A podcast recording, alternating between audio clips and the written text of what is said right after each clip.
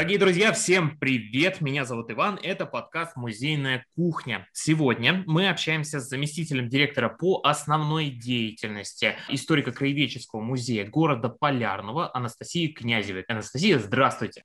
Добрый день всем! Это, наверное, самый северный подкаст из тех, которые я когда-либо записывал. Город Полярный расскажите про него, каково это работать в музее в таком городе. Ведь правильно я понимаю, что Полярный находится уже в том месте, где Полярная ночь как таковая существует. Да, Полярная ночь у нас существует. В декабре мы ходим в темноте.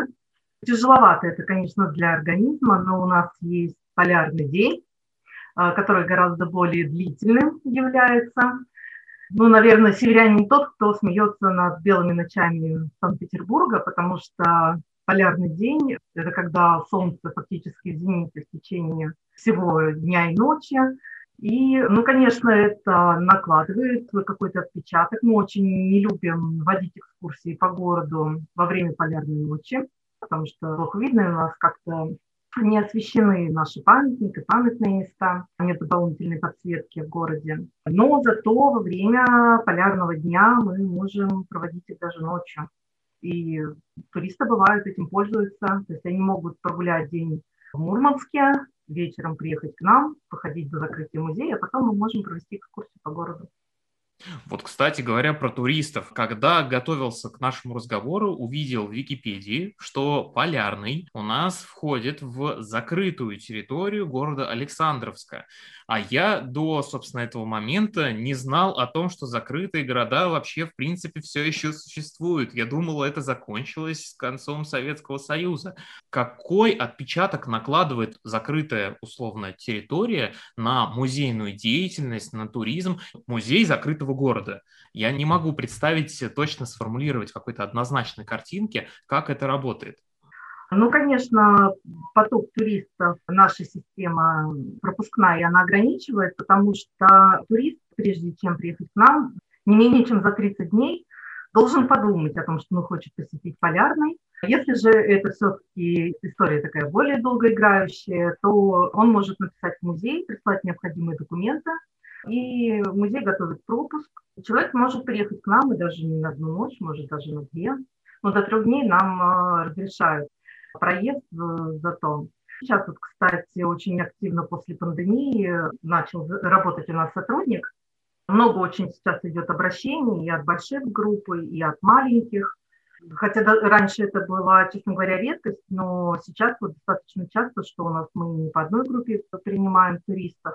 Есть такие туристы, которые приезжают, например, в Мурманскую область, хотят приехать в Полярный, приезжают до КПП, разворачиваются назад, пишут нам письмо, и приезжают через месяц, вновь посещают область.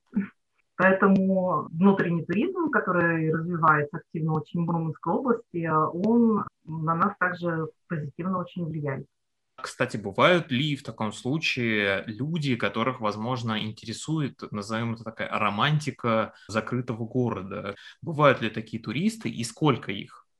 А, до пандемии у нас было где-то порядка 800 тысяч туристов иногородних, мы их называем иностранцами между собой, потому что к нам сложно проехать, нужно фактически сделать визу. Бывают да, такие туристы, которым интересно именно вот жить закрытого города, потому что ну, интересно посмотреть, что там находится за шлагбаумом. Но по большей части все равно к нам приезжают за нашей историей, потому что город Полярный – это изначально Александровск на Мурмане, город, который был торжественно открыт в 1899 году.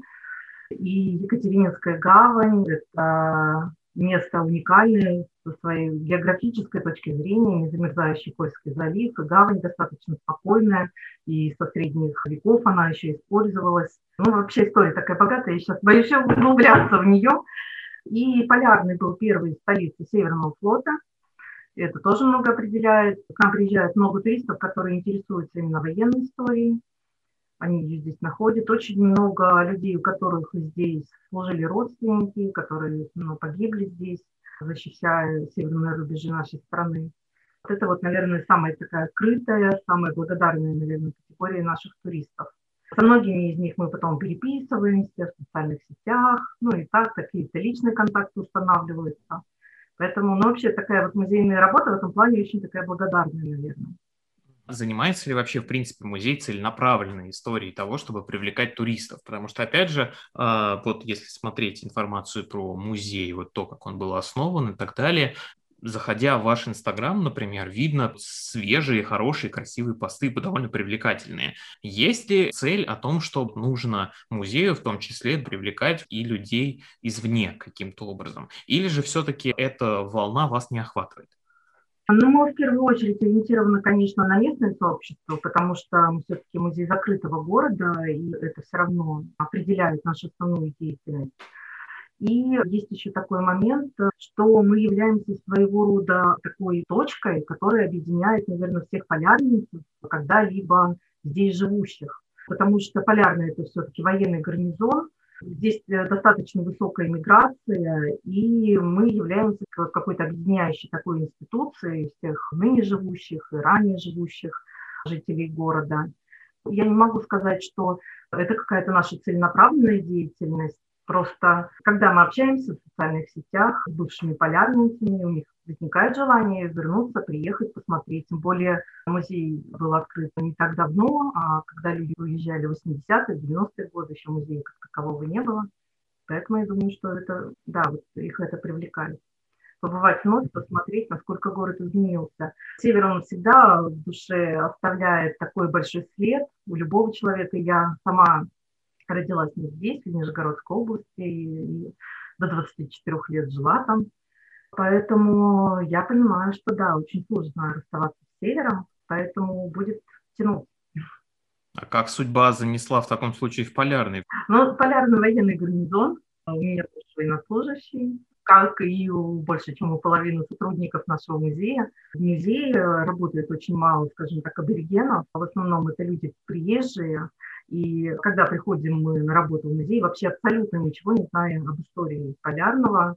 В этом тоже есть что-то такое интересное, потому что когда ты в городе вообще никогда не жил, и тебе приходится изучать вот его историю с нуля, ты смотришь на нее как-то сверху, получается, немножко, да, когда ты еще не проживаешь этот опыт. Все интересно, безумно, причем любое время, хоть советское, хоть довоенное, военное. Какие три самых, наверное, необычных и интригующих предмета из тех, которые есть у вас, возможно, или в коллекции, или в экспозиции, вы могли бы назвать? Я считаю, что очень коллекция у нас хорошая археологическая. Прямо недалеко от нашего музея находится остров Большой Олень. И там были найдены захоронения еще в 20-е годы прошлого века. И у нас в коллекции хранится скелет замечательный. Древнего оленя островца, как мы называем этих людей, которые жили у нас 3,5 тысячи лет назад. Но опять же, я сейчас буду говорить о тех предметах, наверное, а, которые больше всего люблю я. Это нормально. Один из моих любимых предметов – это роман «Два капитана», а, на котором стоит подпись Вениамина Каверина. Часть действия романа как раз происходит в нашем городе. Эта книга была любимая мне в детстве, и для меня, конечно, было очень трепетно попасть в Полярный в свое время. Я помню, насколько меня это удивляло, что вот надо же, я нахожусь там, где когда-то хожу по тем улицам, которые описаны в этом романе. Но это такое личностное, наверное. Какой еще предмет? Это разухи. Мы сделали в 2019 году новую экспозицию, посвященную четвертой эскадре подводных лодок Северного флота. Это объединение уже послевоенное, но, к сожалению, оно уже не действует, оно было расформировано в 90-е годы. Но традиции, которые были заложены в свое время на четвертой эскадре, они до сих пор чтятся нашими моряками-подводниками. И одна из них, из этих традиций – это разухи, так называемое разовое белье, которое выдают подводникам они разрисовывали его для своих товарищей на разные праздники, например, на день рождения или на первый поход, когда пересекали экватор, первые пересечения экватора на подводной лодке. И у нас вот несколько разух есть в коллекции. Это военное творчество, оно просто удивительное, насколько наши военные моряки могут быть э, такими креативными. Очень интересная традиция. Очаровательно. Возвращаясь к теме закрытого города части, какие, наверное, сферы деятельности охватывает музей? Заходя на сайт, видел, что у вас есть там школы юных экологов, занятия там по тому-то, школа того-то. В принципе, да, в малых городах музей часто является крупным центральным учреждением, охватывающим всех и вся. Схожа ли эта история с вами или все-таки есть какие-то вот отличия, характерные для закрытого города? Ну, наверное, да, музей, он своего рода такой культурным центром все-таки у нас является, э, просветительским центром, наверное, даже у нас есть просветительский отдел, который достаточно большой объем работы выполняет.